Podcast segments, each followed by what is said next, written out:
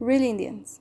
In March 1906, Archie spent on a ship in Liverpool. He was 17 years old. On April 6, he reached Halifax, Canada. He needed money, and so he went first to big city of Toronto. He worked for a few months as a shop assistant, but this was not what he wanted to do. He could work in a shop in England. Archie decided to travel north.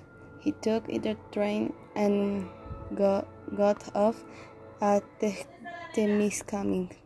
At last he was in a land of these dreams. He was lucky. He met a man called Bill Guppy. He stayed with Bill and his family one winter. Like Archie, Bill loved the country. The older man taught Archie to trap animals, throw knives, and talk across the deep snow. Big told Archie about Lake Temagami. It was a large lake with thousands of islands. The Canadian government project this area and there were hotels and tourists. Bill worked as a guide there. He took tourists to hunt and fish. Phil helped Archie to get the job there also. The young man could be a guide, guide but he did small jobs around the hotel. In the middle of Lake Temagami was an island called Bear, Bear Island. This was the home of Ojibwa Indians. Of course, Archie wanted to know the Indians. He often traveled to Iceland in his canoe.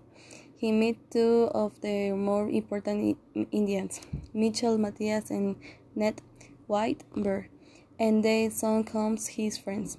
They began to teach his their ways of life. They helped him and understand the Indians' idea and of nature.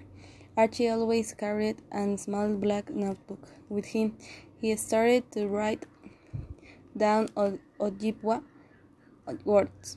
He also began to wear some Indian clothes. The dreams of the young boy from Hastings were becoming real.